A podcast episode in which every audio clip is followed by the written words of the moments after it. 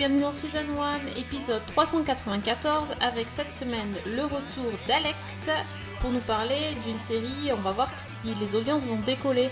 Ouh, blague, attention, on est parti pour les jeux de mots pourris, pour le podcast pourri. C'est parti Non, pas, pas, pas du tout. Je dirais juste qu'avec ce genre de vannes vaseuses euh, qui ne sont pas dignes de celles que je peux faire d'habitude, je me demande s'il y a un pilote dans ce podcast.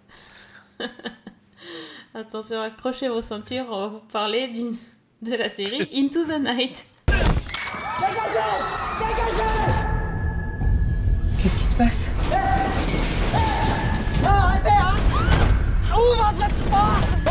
Tu nous sors d'ici maintenant. Je suis en train de vous sauver la vie.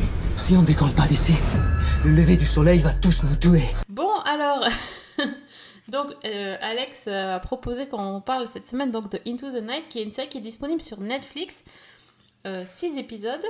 Euh, en fait, euh, tiens, ma première question, c'est euh, pourquoi tu as voulu parler spécifiquement de cette série? T'es tombé par hasard dessus ou tu en avais entendu parler avant? Non, alors, faut expliquer, c'est la première série francophone belge pour Netflix. Euh, donc, c'est le Dark de Netflix pour l'Allemagne, c'est le Marseille de Netflix pour la Belgique.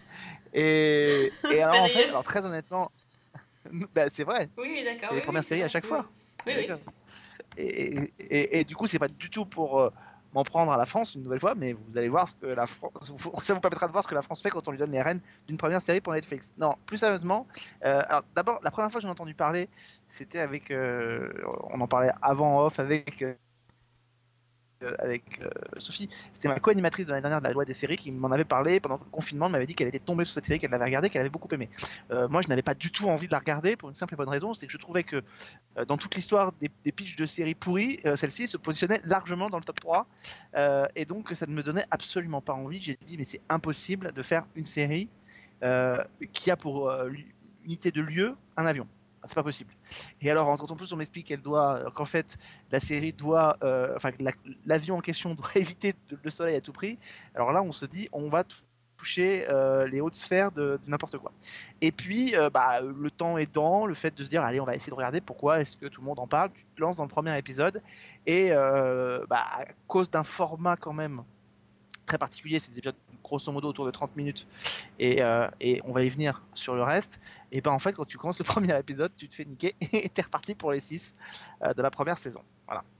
Oui, c'est euh, oui, c'est sûr que le, le pitch est assez improbable, mais euh, faut dire que c'est euh, on peut enchaîner facilement les épisodes, euh, ça, ça se prête à ça, ça c'est c'est clair que ça se prête à ça. Donc, On euh, peut, on peut juste préciser le pitch. On est à Bruxelles. Euh, on est à Bruxelles. On est dans le, dans, dans le très grand aéroport de Bruxelles. Euh, on a des différents passagers qui se préparent à embarquer pour un, un vol, un vol commercial, effectivement, dans un espèce de grand Boeing. Et puis on se retrouve dans, le, dans la zone où les passagers arrivent à l'aéroport. Et là, il y a un type, un militaire euh, on comprend qu'il est très stressé. On voit dans les écrans autour qu'il se passe des choses, euh, les informations. On voit qu'il y a des gens qui, euh, à l'étranger, sont en train de mourir, se retrouver inertes partout. Et il dit, ça y est, c'est fini, le compte à rebours est terminé. Et donc, il s'empare, il s'empare d'un de l'arme de poing d'un- militaire qui est dans l'aéroport. et puis il décide de- d'aller détourner un avion et de le forcer à décoller en disant il faut décoller et il faut à tout prix éviter le soleil, sinon le soleil va nous tuer. Voilà. Euh, juste une petite parenthèse, si tu me permets. Euh, euh, on va dire clairement que moi j'ai adoré la série, donc on va, ça, on va évacuer le truc tout de suite. Cette partie-là, c'est peut-être la partie problématique qui me gêne le plus. C'est ce tout petit début. Pour une raison très simple, c'est que l'aéroport de Bruxelles, tout le monde le sait, évidemment, c'est l'aéroport qui, suite aux attentats de Paris, a été touché par l'équipe qui avait été en charge d'attentats de Paris et qui s'était repliée à Bruxelles et qui avait décidé euh, en, dans la foulée, en mars euh, 2000, euh, 2016, si je ne me trompe pas, de faire un attentat à l'explosif là-bas. Que la première série belge puisse poser comme postulat de départ qu'un qu'un type tout seul réussisse à prendre la mitraillette d'un homme, euh, d'un militaire, et d'aller jusque dans la zone d'embarquement, puis dans l'avion, et de le détourner sans qu'il soit abattu une seule seconde dans un aéroport qui a connu un attentat terroriste, voilà. Je trouve que ça, pour le coup, euh, on peut accepter tous les postulats, on peut accepter toutes les choses euh, invraisemblables de cette série. Cette partie-là me gêne un peu plus. Voilà. Ah, que c'est pas qu'un simple militaire en fait. Un... Ils nous font voir que c'est un militaire ultra entraîné, donc il est plus fort que les autres. C'est un peu le. C'est un peu Ouais, le enfin, super héros. quand tu vois la suite. Oui. Alors, quand tu vois la suite de la série, il est quand même très très loin d'être ce super héros qu'on nous présente sûr, au début. sûr. Mais au départ, puis- on, on puis je- croit vraiment que c'est le mec qui va sauver le monde, quoi. Enfin, le, le super Oui, héros tout à qui fait. Il est présenté un peu comme une espèce. On a l'impression de voir un peu euh, McLean euh, dans, dans Piège de cristal. ou dans Exactement, 50 ouais, ou Bauer, ou Jack Bauer, tu vois. Enfin voilà. Jack Bauer, mais quand même, euh, le type, euh, euh, là où il prend la- la- l'arme, c'est pas du tout dans la zone, euh, dans une zone de, on n'est pas juste à 2 mètres de l'avion. C'est-à-dire que le mec arrive quasiment à traverser tout cet aéroport sans être désingué une seule fois par les autres militaires. C'est la partie un peu gênante euh, de, de- de- de cette série qui moi m'a un peu gêné. Après, et ben après on va en parler. T'inquiète, moi j'ai trouvé deux trois autres parties gênantes. hein. Non, Il y a non, pas non, de mais souci, mais non, oui, je Non, comprends ce que tu veux dire. La partie gênante, c'est gênant dans le sens euh, de cette partie-là parce que euh, la Belgique, la Belgique notamment francophone, se relance dans les fictions depuis pas très longtemps. On avait vu d'autres séries qu'on avait d'ailleurs mentionnées dans Season 1, Mhm. que ce soit La Trêve, que ce soit Ennemi Public, euh, que ce soit Unité 42, etc. Donc elle se relance dans la série depuis pas très très longtemps. Là, elle a une série internationale dont le postulat de départ est dans un, dans un avion et dans un, euh, et dans un, euh, et dans un aéroport. Quand on se souvient des précautions qu'avait pris justement, tu parlais de Jack Bauer, euh, du premier épisode de la saison 1 de, de 24 heures chrono, juste après les attentats du 11 septembre, je me dis que là, quand même, pour la première série qui se passe dans ce genre d'unité de lieu, 4 ans après les attentats de Bruxelles, qui ont quand même été un traumatisme pas possible pour la ville, voilà, c'est ça qui m'a dérangé. Après, il y a effectivement des gênances dans, la série, et ça, je peux l'entendre, et il y en a énormément, on est bien d'accord, mais euh, c'est pas des gênances qui sont dérangeantes. Voilà. Je comprends ce que tu veux dire. Donc en gros, euh, enfin, après, euh, on peut se dire aussi que l'avion il n'est pas très plein, tu vois, euh, par exemple. Bon, c'est un vol Ah, de nuit euh, qui va en, en Russie, certes. euh, voilà, oui, mais il n'est pas très plein quand même. il est vraiment pas très plein. Il y a très très peu de passagers. Donc, comme tu l'as dit, ça se déroule entièrement dans un avion ou presque. Enfin, c'est voilà, c'est une série à huis clos avec très peu de personnages. Donc, euh, et la, la structure de la série, en gros, c'est qu'on va mettre en lumière euh, un personnage particulier par épisode. Et euh, chaque euh, épisode porte le, le nom d'un personnage un peu. Avec euh, Oui, des que- flashbacks pour expliquer comment ils en sont arrivés à se retrouver dans, dans cet avion à, à destination de Moscou, ce qu'ils ont fait avant, qui ils sont vraiment, etc. Parce qu'évidemment, ils vont pas tous être qui ils prétendent être, bien sûr, c'est pas. Ils ont tous Sauf- un sauf peu. que- Sauf qu'objectivement, euh, ça ce postulat qui est de dire un épisode par personnage, c'est dans, les, dans la pratique, parce que dans les faits, parce que dans la pratique, quand on regarde comment ça s'est passé, il y a bien que les trois premières minutes de chaque épisode qui est focalisé sur un personnage, On et après ça, d'accord. re- Ouais. ça redevient une série chorale derrière. Tout à fait. Même, euh, j'en suis euh, je, je sais plus dans quel épisode, euh, j'avais pas, j'avais pas fait attention au titre. Et en fait, je- quand j'ai vu l'épisode, je me suis demandé, mais en fait, il était centré sur qui l'épisode? Mm, Donc mm. euh, c'est pas, c'est pas hyper clair non plus, effectivement, dans la, dans la progression.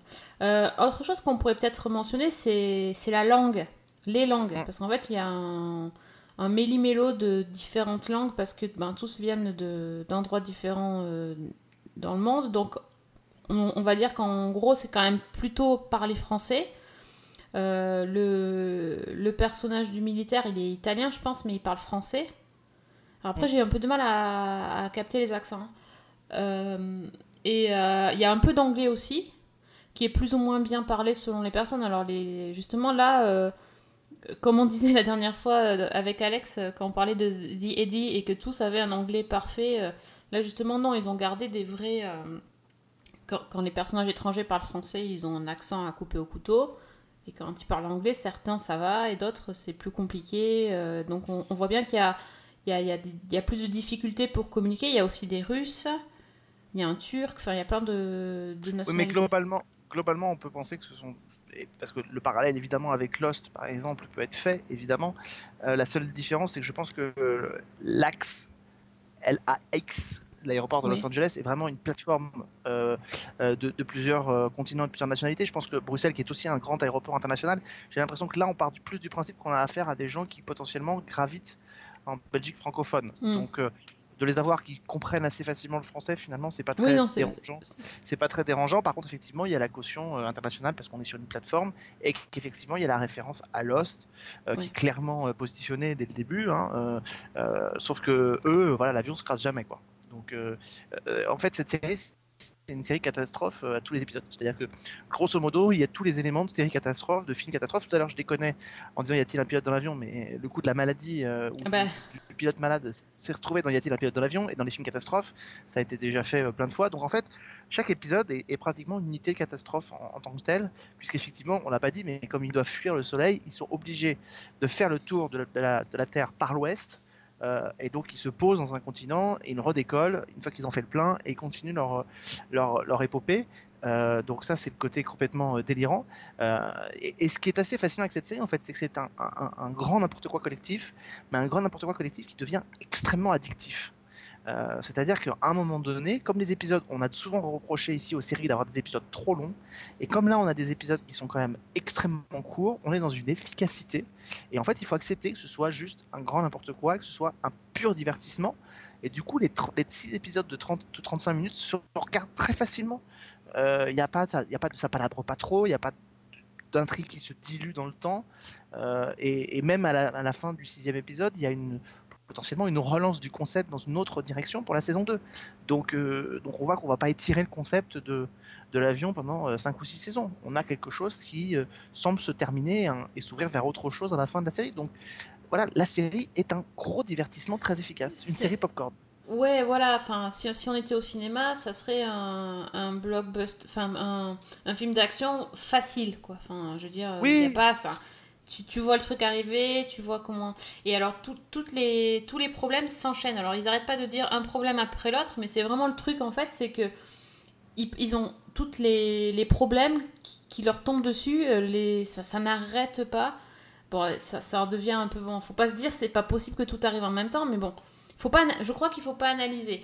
Euh, moi, là, en fait, c'est pas le, c'est pas finalement le, les, les, problèmes qui arrivent, qui, qui sont assez invraisemblables, qui m'ont un peu perdu. C'est plus en fait un problème euh, bête, mais c'est un problème de, de, de, son. Euh, je, alors, je, je sais pas comment elle est mixée la série, mais on entend, enfin, le- on n'entend pas bien ce que disent les gens. Et comme je dis tout à l'heure, il y a plein d'accents différents, etc. Mais c'est même pas ça, c'est pas le son n'est pas fort. Et, euh, et les gens euh, marmonnent souvent ou on comprend pas bien. Si bien, tant et si bien que j'ai fini par mettre des sous-titres. Et non, je ne perds pas l'audition, Alex. euh, C'est bon, je suis encore jeune. hein. J'en- J'entends très bien. Mais vraiment, je, je trouve que c'est un truc de. Enfin, c'était hyper énervant. Et au bout de l'épisode 3, je me suis- j'ai mis les sous-titres parce que j'en avais trop marre. J'arrivais pas à suivre euh, certains trucs. Et je me suis rendu compte que c'était vachement mieux avec les sous-titres en fait. Je, je sais pas ce qui. je- et je sais pas pourquoi. Alors Oui. c'est parce qu'il y a des bruits ou, ou est-ce que euh, quand ils ont fait le mixage, ils ont mis plus de bruit, de les bruits ambiants ou les gens marmonnent parce qu'ils font des secrets, parce qu'évidemment euh, ils font tous des messes basses et des alliances euh, dans leur coin, etc. Euh, je sais pas, mais franchement c'était hyper euh, énervant. Et, et du coup, bon, voilà, j'ai mis mes sous-titres. Après, ça allait mieux. Voilà, donc du coup.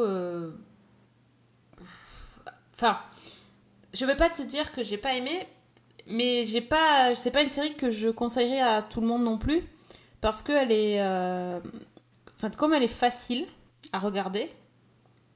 euh, je, pense que certaines personnes ne voudraient pas euh, regarder un truc aussi, aussi simple. Tu vois, c'est comme quand tu regardes un truc à la télé et puis que tu poses ton cerveau et puis tu, tu regardes une émission et t'es un peu, ouais, j'ai regardé ça, c'est moyen, tu vois. Et euh, c'est un peu la même chose que j'ai Ah. ressenti en regardant cette série. Je me suis dit, ouais, j'ai regardé ça, c'était pas mal, ça s'enchaînait, tout ça, même. euh, Mais euh, ouais, Enfin, en fait. Là pour le coup, là pour le coup, là pour le coup, alors, je, je te rejoins absolument pas. C'est-à-dire que si une série facile, divertissante, c'est la série que tu recommandes pas parce que les gens pas, so- auraient soi-disant pas envie de regarder quelque chose de facile, alors ça veut dire que tu vas recommander aucune série parce qu'une série qui est un peu que je veux difficile, dire, c'est un peu exigeante, un peu machin, facile, on la recommande facile et pas non plus. oubliable, tu vois ce que je veux dire? C'est pas. Oui, mais ça, c'est- pardon, mais toutes les séries qui nous ont bercés pendant notre enfance, c'était des séries Ouais. faciles, ouais, oubliables, bien sûr. et on s'en est souvenu aussi. Et parfois d'ailleurs, et je pense que c'est ça la force de Into the Night, c'est que c'est évidemment pas une grande série au sens euh, artistique du terme. Euh, c'est une série euh, de, de pur divertissement, mais c'est la série de pur divertissement. En fait, comme il y a des films comme ça qui sont des films de pur divertissement, des films sur lesquels tu misais rien, qui sont pas, qui seraient passés sous les lignes radars, euh, que tu aurais certainement pas regardé. Et puis en fait, quand tu les regardes, bah, tu te rends compte que c'est des petits films euh, ou des petites séries sympas qui t'ont fait passer un bon moment.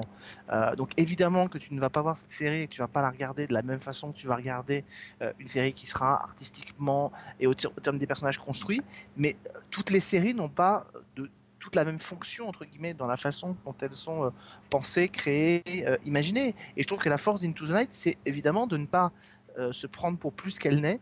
Elle se prend pas pour une pour un. Il n'y a pas de prétention, je trouve, dans cette série. Euh, et on a vu des séries qui étaient. je- il y a quelques années de ça, on avait, j'avais euh, largement fustigé sur Season 1 euh, une série d'M6 comme Le Transporteur, par exemple, qui là non seulement était une série facile, mais c'était une série qui, qui pensait à révolutionner quelque chose. Et Mm. ça, il n'y a rien de pire que d'avoir l'impression qu'on essaie de te vendre quelque chose qui n'existe pas. Là, Into the Night, ils ont la prétention de faire une petite série post-apocalyptique, euh, divertissante, euh, efficace, qui vont faire passer un bon moment aux gens, euh, avec un casting qui là aussi est un casting plutôt efficace. Il y a notamment trois figures de, de séries qu'on connaît chez nous en France. L'héroïne qui, joue Sylvie, qui est Sylvie. Pauline Etienne qu'on a vu dans Le Bureau des légendes. Il y a Laurent Capelluto qu'on avait vu dans notamment Zone Blanche sur France 2. Et il y a Alba Gaia Belougui qui était l'héroïne de Trois fois Manon sur Arte et de, et de Une île il n'y a pas, pas très longtemps toujours sur Arte. Ah, mais oui, c'est là que je l'ai vu. Mais oui, et c'est donc des, des visages qu'on Oui. connaît, ce sont des visages que, euh, que- que- donc ça identifie quand même. Il y a Vincent Londez que j'ai pas mentionné, qui est aussi dans les passagers qu'on a vu dans Mission euh, sur euh, sur OCS, qui est le, milliardaire qui met euh, la, mission concurrente pour aller sur sur la Lune dans sur Mars dans la dans la saison 1. Donc voilà, c'est des figures de la fiction qu'on connaît, qu'on a l'habitude de voir, qui naviguent entre la France et la Belgique. Donc on n'est pas on pas dépaysé, on voit qu'on n'est pas dans un gros barnum, on voit qu'il n'y a pas beaucoup de moyens et qu'effectivement par, parfois c'est un côté un peu cheap. Mais je crois qu'il faut prendre la série pour ce qu'elle est. Et je pense que justement, si des gens ont envie de passer un bon moment, de s'amuser, de pas avoir des épisodes qui sont très très longs, qui s'étirent et qui sont juste là pour se divertir, je crois qu'il faut aussi, il faut conseiller cette série. Il faut juste expliquer ce que c'est, le genre auquel ça appartient, mais il faut conseiller cette série. Voilà. Et, et- et le dernier épisode est d'ailleurs, je trouve, assez efficace et très réussi, le sixième. Donc, euh, donc voilà, moi je, moi je pense que si, si on recommande pas une série comme ça, ça va être compliqué de recommander une série moi, parce moi, que j'ai pas été. euh, En fait, j'étais. C'était un peu. euh, Comment dire Quand j'ai commencé, j'ai vraiment. euh, Oui, j'ai voulu bien voir la suite, mais vers la fin, j'ai commencé à, à décrocher. Là, Les deux derniers épisodes, bon, tu- bon, toi, tu l'as trouvé super efficace. En fait, moi, euh, ça m'a moins. euh, moins accroché à la fin. Il y a eu une Oui, mais en espèce de. Tu sais, comme les montagnes russes, quoi. T'as envie de voir, et puis tout d'un coup, tu fais Ah, faut que je finisse.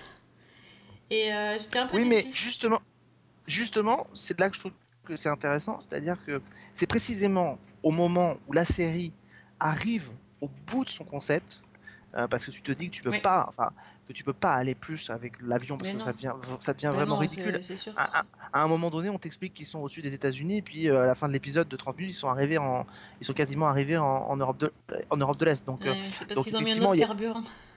il y a, oui, c'est ça. Il y a une compression du temps quand même très particulière dans la série, mais c'est précisément au moment où la série arrive au bout de son concept, c'est-à-dire où on se dit non, on peut pas aller plus loin avec cette histoire d'avion, que la série justement se, pose, vraiment, littéralement, au sens strict du terme, elle oui. se pose et elle relance totalement son concept. Et, euh, et, cette, et cette séquence de, de fin autour justement de ce militaire, moi je la trouve, assez- je la trouve euh, euh, horrible en, en tant que telle. Elle, quand on y réfléchit bien, elle est, et même si tu le vois arriver à, à 10 km, mais Mhm. elle est, elle est, elle est, elle est, elle est redoutable cette séquence. Avec ce pauvre militaire, euh, ce pauvre militaire dans le sixième épisode, euh, elle, Oui, elle est, oui. elle est redoutable cette scène. Mais voilà, mais à ce moment-là, la série, ça y est, elle, elle, a, elle compris qu'elle as aller plus loin la- et elle se pose. Quand tu as vu le, du coup le, le, bah, le- le- le- les 5 minutes finales là, euh, tu t'es dit ouais du coup ils relancent le concept et on peut, on peut faire une saison 2 sur le, la suite quoi. Oui, parce que la série s'appelle pas Into the Flight, elle s'appelle Into the Night. non mais, tu vois. Et donc euh, l'idée, c'est l'idée, c'est un peu comme, euh, comme ce film Sans un bruit, qui est sorti au cinéma euh, l'année dernière, dans, la- le film 2 doit arriver, c'est-à-dire, euh, pour rappel, hein, c'est euh, une société là aussi post-apocalyptique, mais dans laquelle il y a une, des créatures extraterrestres qui vivent sur Terre, et en fait, ils ne peuvent pas, ils ne peuvent pas te voir et t'attraper si tu fais pas de bruit. Donc il faut être silencieux. Et le problème, c'est que le- la, la famille qu'on va suivre dans ce film, euh, la femme est enceinte et au bord d'accoucher. Et comment accoucher silencieusement euh, Mm. sans pousser de cri, rien pour pas que les gens t'ent- t'entendent, c'est redoutable. Et donc ce concept-là se, f- se- se chevauche évidemment avec ce concept fort. Et bien là, c'est un peu pareil, c'est-à-dire que on parle de la nuit, donc on peut imaginer très bien que demain, euh, comment on fait quand on est posé par terre, qu'on peut plus bouger, pour vivre, pour survivre, pour imaginer la suite, etc. Donc la série, elle s'est réinventée en fait avec ce concept-là. Alors, je ne dis pas que la saison 2 sera forcément réussie s'il y en a une, mais en tout cas, elle pose les bases d'un renouveau pour une saison 2. Donc on verra bien euh, jusqu'où elle, se... elle va pouvoir aller. Bah, et si elle y faire arrive. un autre. Enfin, disons qu'ils peuvent faire un huis clos dans un autre endroit. Mais d'après ce que j'ai compris, d'après ce que j'ai compris, il y a un- il s'est adapté de romans et, euh, et dans les romans, il y en a eu plusieurs. D'après ce que j'ai pu lire, d'après ce que j'ai compris, dans ces romans-là, la le, le temps et le futur avancent beaucoup et, le, et le, le- la technologie qui leur permet euh, d'é- d'échapper au, au soleil euh, évolue aussi. On arrive assez vite dans, dans des milieux un peu futuristes, Ah, donc je ne sais pas ce qu'il peut leur imaginer, mais tout, tout est en fait un peu possible, quoi. C'est ça qui est intéressant, je trouve. Bon, donc tu, voilà, tu vas suivre ça de, de près pour savoir s'il y a une suite. Oui, euh, alors après avec Netflix euh, et les séries européennes c'est un peu compliqué, c'est-à-dire qu'à part Dark c'est compliqué de savoir ce qui leur plaît, ce qui leur plaît pas. Dark et la Casa des Papel, puisqu'ils n'ont pas renouvelé Marianne, donc euh, Ouais. alors qu'on en parlait partout, donc c'est compliqué. On se disait que normalement ça pouvait être gagné puis ils l'ont pas renouvelé. Donc là, euh, je sais pas. C'est une vrai que c'est une série qui a, qui a beaucoup buzzé, notamment certainement aidé par cette période de confinement. Donc on, on en a beaucoup parlé. Donc je sais pas. S'il y a une suite, en tout cas, c'est certain je regarderai parce que moi je la conseille pour ceux qui veulent passer un, un bon moment, qui ont qui se disent que voilà, en une après-midi, c'est plié, vous regardez, euh, vous regardez Into the Night et là pour le coup, et ça, et ça s'y prête totalement au binge watching. Euh, ça s'y prête totalement. Donc, ah oui, euh, oui, non, ça c'est fait pour pour, moi, c'est fait pour ça, c'est sûr. c'est fait pour. Voilà. Ah oui, oui, complètement.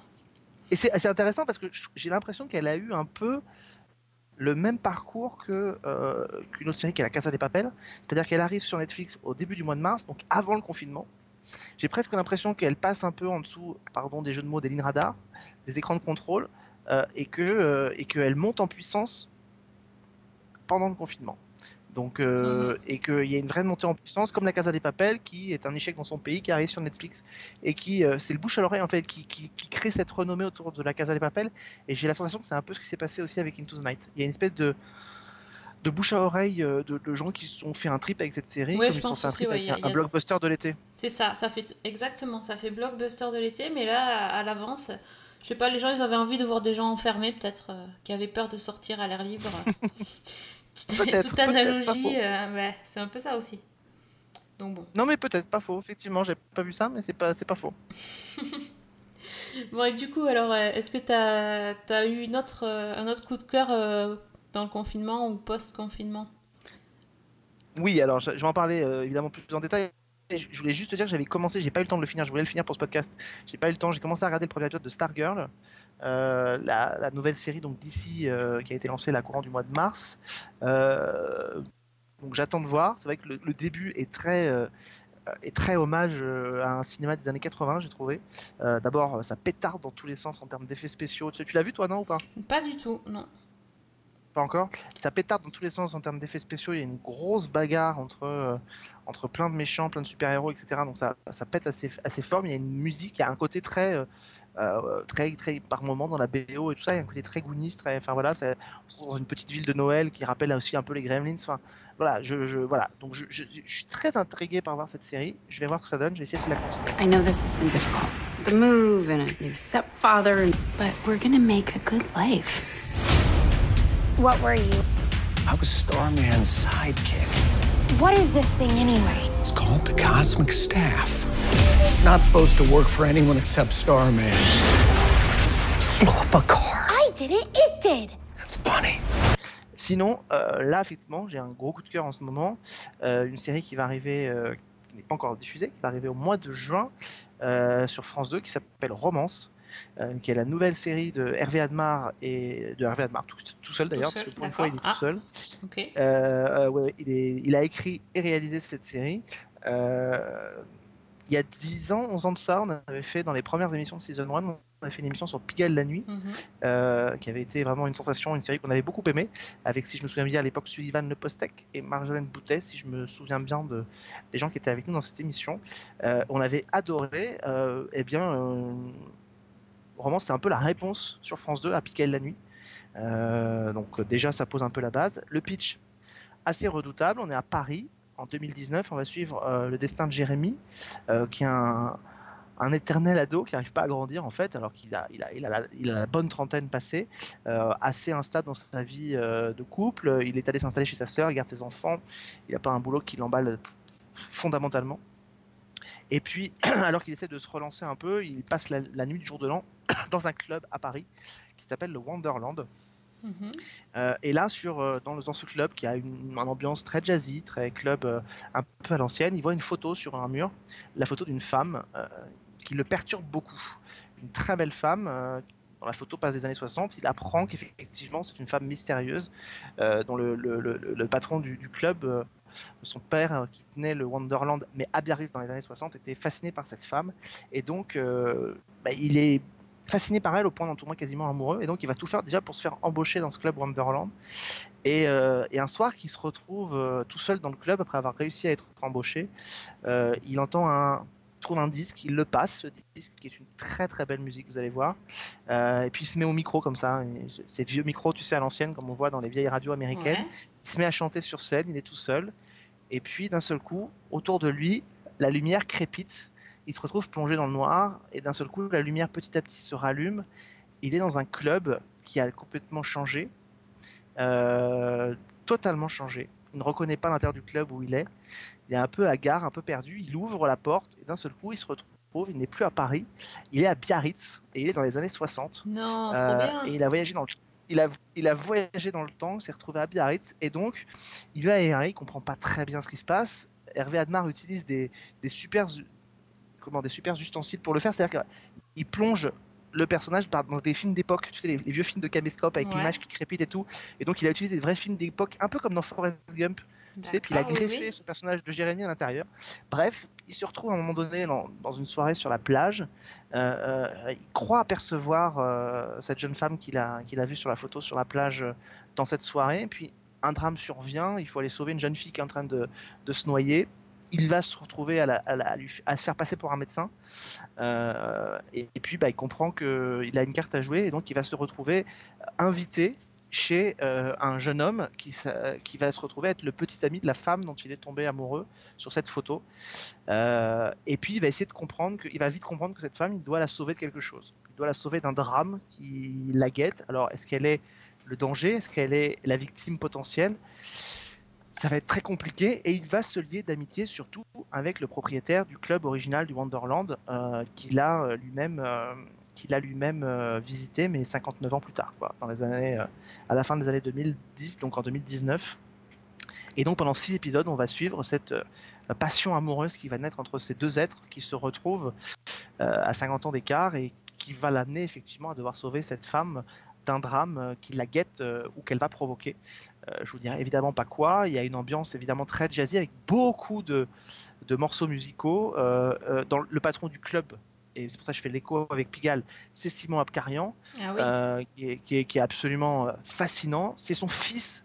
Pensez-y quand vous verrez les, morceaux dans le Wonderland des années 60 sur scène.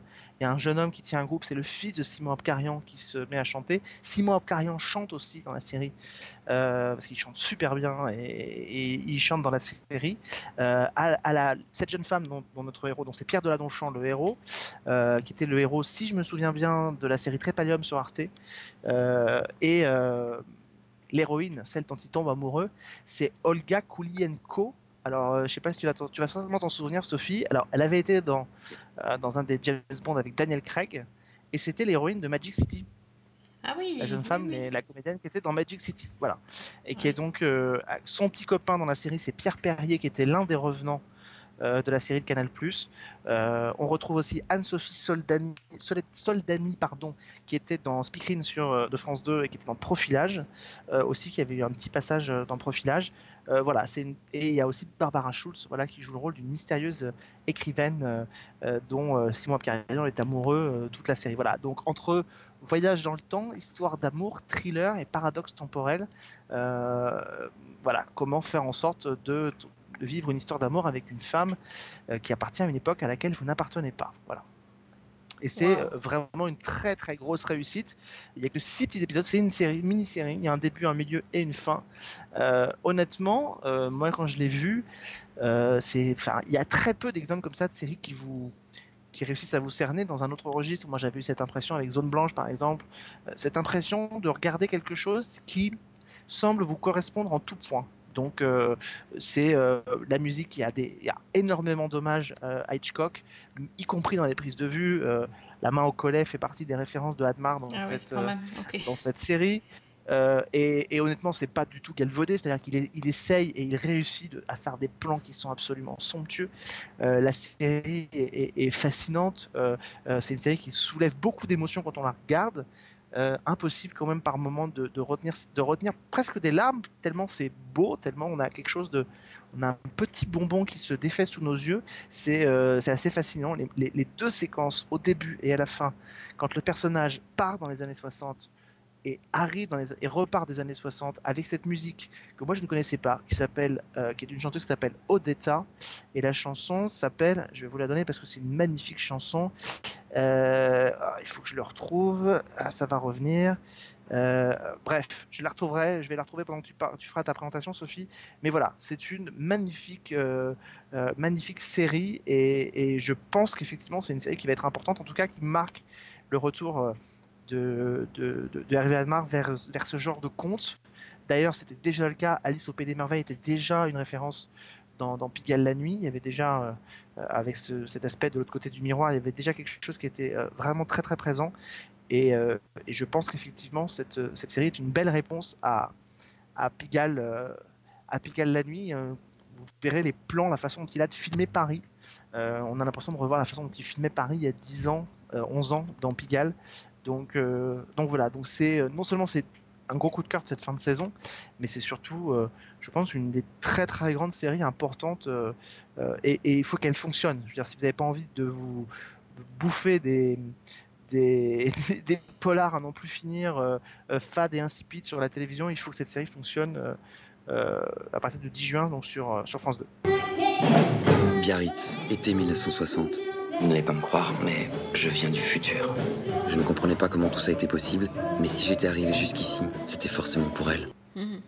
Donc en fait, c'est le moment où on te déteste parce que t'as vendu une série qui on a trop envie de la voir. Enfin, en tout cas, pour ma part, euh, grave envie de la voir. Et donc, et là, il sort tranquille. Ouais, mais c'est le 10 juin, quoi. Ok, ouais. C'est à peu près ça. un- ouais. Tu reviendras, hein, ça fait plaisir. Mhm. En vous remerciant. Merci beaucoup, monsieur, de nous faire euh, miroiter des choses euh, dans 15 jours, quoi. C'est bien. bon, ok. On en reparlera donc. Hein, voilà. bon, ben moi, Ah je vais oui conseiller plutôt une série en fait qui est dispo tout de suite et pour tout le monde, quoi. Enfin, tu vois. Enfin, bon, après, c'est chacun, normaux, euh, hein, chacun, chacun son. Qu'est-ce que tu veux Euh, Donc, j'ai, j'ai- je suis tombée sur une série un petit peu par hasard sur euh, Canal qui s'appelle euh, Work in Progress.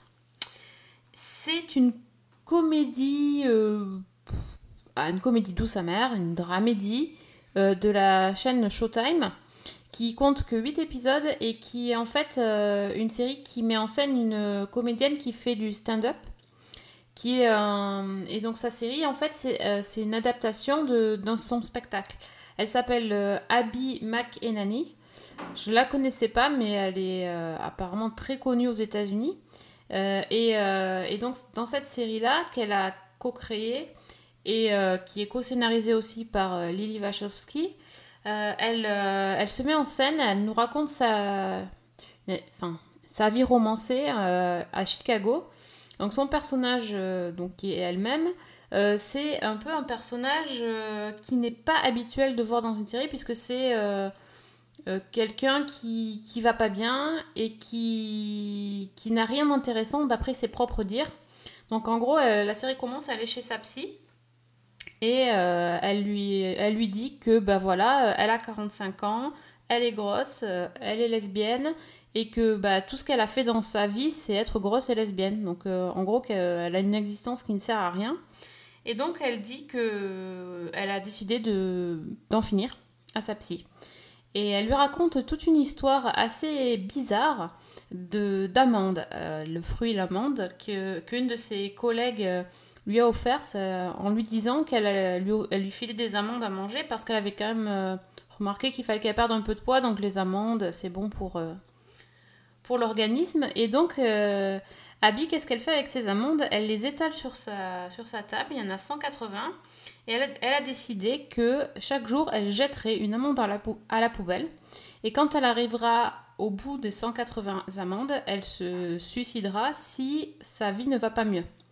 Donc c'est un truc, quand une série commence comme ça, on se dit mais dans quoi on a mis les pieds franchement?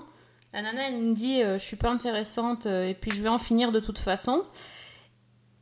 Et en plus, euh, au moment où elle raconte tout ça à sa psy, et ben en fait elle se rend compte que sa psy est morte pendant qu'elle l'écoutait. Donc là on se dit mais c'est juste improbable ce truc. Ça va être la série de la déprime et en fait pas du tout parce que déjà Abby c'est quelqu'un d'hyper attachant. C'est quelqu'un de effectivement très euh, mal dans sa peau et très maladroite. Et ce qui, ce qui la rend encore plus attachante.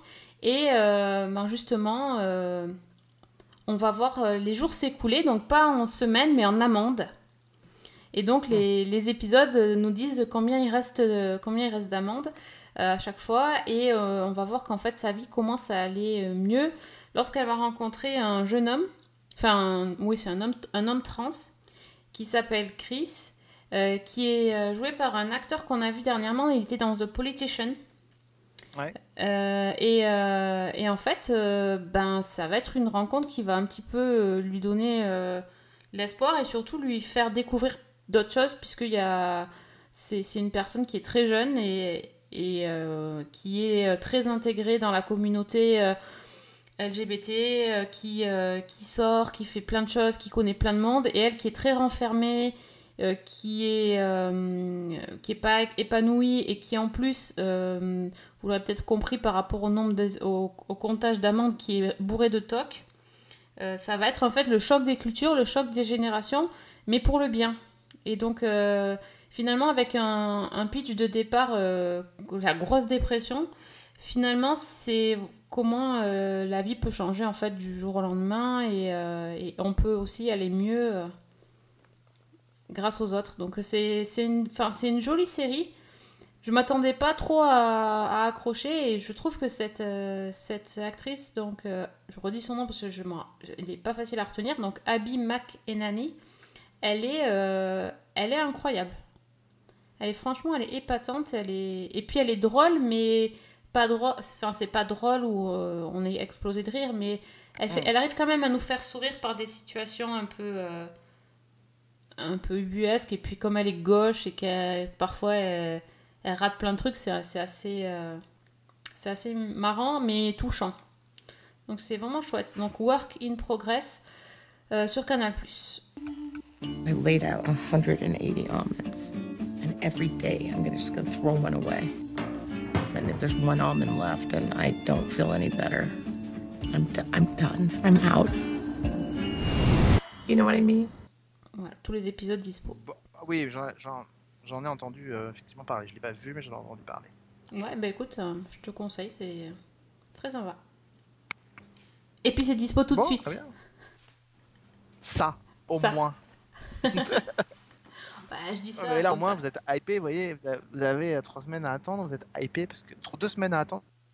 Oui, mais tu sais, les gens, si, les gens, si, putain, seul coup, et ouais, mais les gens regardent, s'ils regardent que euh, les 6 épisodes de Into the Night et les 8 épisodes de Work in Progress, euh, ils arrivent pas jusqu'au 10 juin. hein.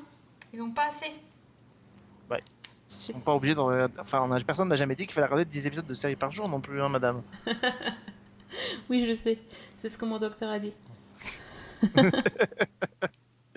faudrait voir un petit peu à se, à se sevrer, madame. Non, mais c'est vrai que, euh, blague mise à part, hein, le nombre de séries françaises euh, euh, inédites en ce moment, on les compte quand même sur, les... sur un doigt d'une main. Ouais, Donc, euh, euh, voilà, c'est déjà un, un gros pari de la part de, de France 2 de lancer une nouvelle série.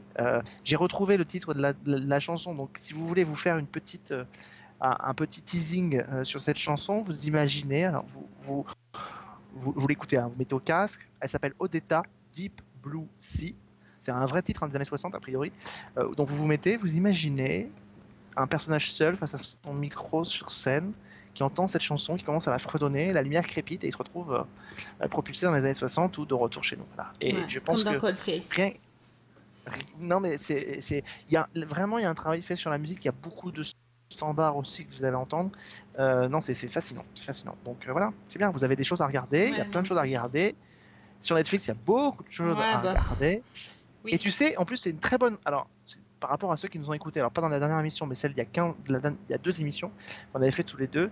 euh, quand vous allez voir les, les- les traitements, il y a de très très longues scènes de, de musique qui sont filmées intégralement dans la série.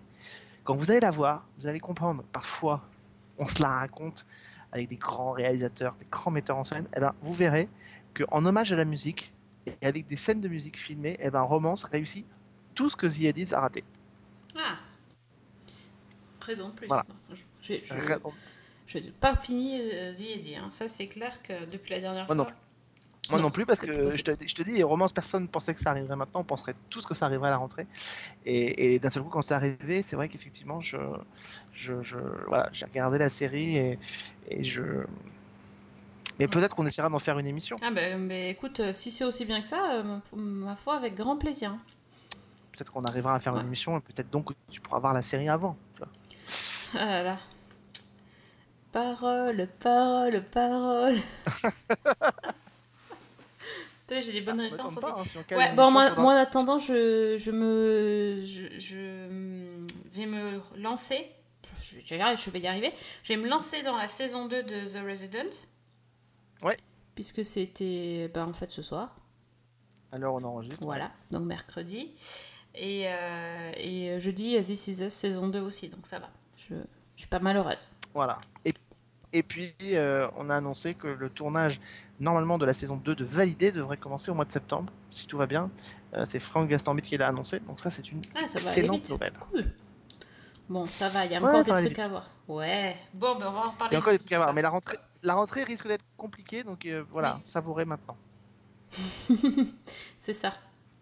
Oui, exactement. Euh, bon, ben Par écoute. contre, tiens, oui. si j'ai une petite dédicace pour toi. Ah bon? J'ai quand même une petite dédicace pour toi. Bah oui, tu vas être contente. Ils ont commandé un spin-off à American Horror Story. Oh, mais non. Ça s'appelle, alors écoute, attention, tu vas voir la, la- la- la subtilité, ça s'appelle American Horror Stories.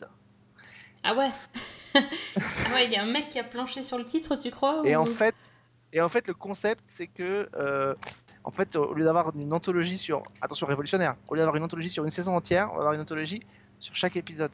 Ah ouais. Changement d'histoire On n'a jamais vu ça, c'est incroyable. C'est tout nouveau. C'est tout nouveau. Mon dieu. Mais tu crois qu'ils vont s'inspirer d'histoires. euh, Genre euh, d'histoires vraies euh, Enfin. Je sais pas. J'ai un peu peur. J'ai un peu Ouais. peur. Enfin bon, ils sont obligés parce que là, voilà, ils ont annoncé que la saison 10 d'American Horror Story était décalée à 2021. Donc, euh, s'ils n'ont Ah oui. pas la possibilité de tourner d'ici là, donc écoute, on aura deux séries l'année prochaine, peut-être trois en même temps. Donc, quel bonheur, mhm. hein On est Ouais. content. Oui, oui, oui. Ça me fait rêver, ça me fait rêver. Tu, me- tu fais bien de me le dire. Merci pour la dédicace. Ça, fait, ça me fait plaisir. si je peux rendre service à quelqu'un, je suis ravi. C'est ça, c'est sympa. Bon, mais écoute, merci beaucoup d'être euh, venu nous, nous teaser sur les prochains épisodes. En tout cas, donc, euh, si vous avez vu euh, et aimé Into the Night, euh, vous pouvez donc aller discuter avec Alex sur at Alexandre Le Train. Oui. Oui, voilà. Et, euh, et on se donne rendez-vous euh, très très vite pour un nouvel épisode de Season 1 avec d'autres recommandations. Euh, en attendant, vous pouvez donc aller nous réécouter, enfin écouter les anciens épisodes sur iTunes, SoundCloud ou sur le site, le site Les Chroniques de Cliffhanger Co. Et on se revoit très très vite. Bonne semaine. Et bonne série.